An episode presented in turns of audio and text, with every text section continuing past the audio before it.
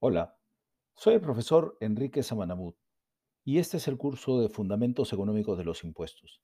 En este episodio 6 vamos a hablar de los principios generales del sistema tributario.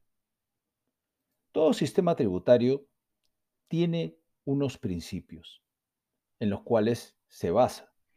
El primer principio es el de recaudación, que busca asegurar el financiamiento necesario para las operaciones del Estado.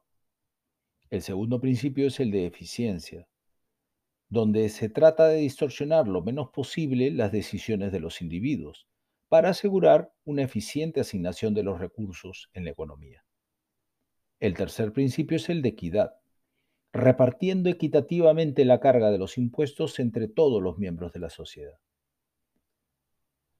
El cuarto principio es el de estabilización, los impuestos deben ser flexibles para estabilizar automáticamente la economía ante fluctuaciones de corto plazo, sin necesidad de ajustes durante los ciclos.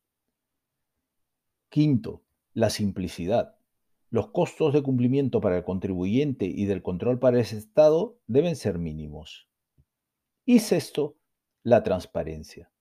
Que esté claro para todos quién o quiénes soportan la carga de los impuestos y del porqué de las obligaciones establecidas por la Administración tributaria.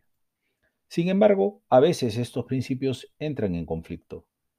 Una mayor progresividad, equidad, puede ser a costa de eficiencia o simplicidad. Una mayor recaudación puede darse a costa de simplicidad también, una facilidad administrativa. Y más exoneraciones, para lograr equidad, puede darse a costa de recaudación.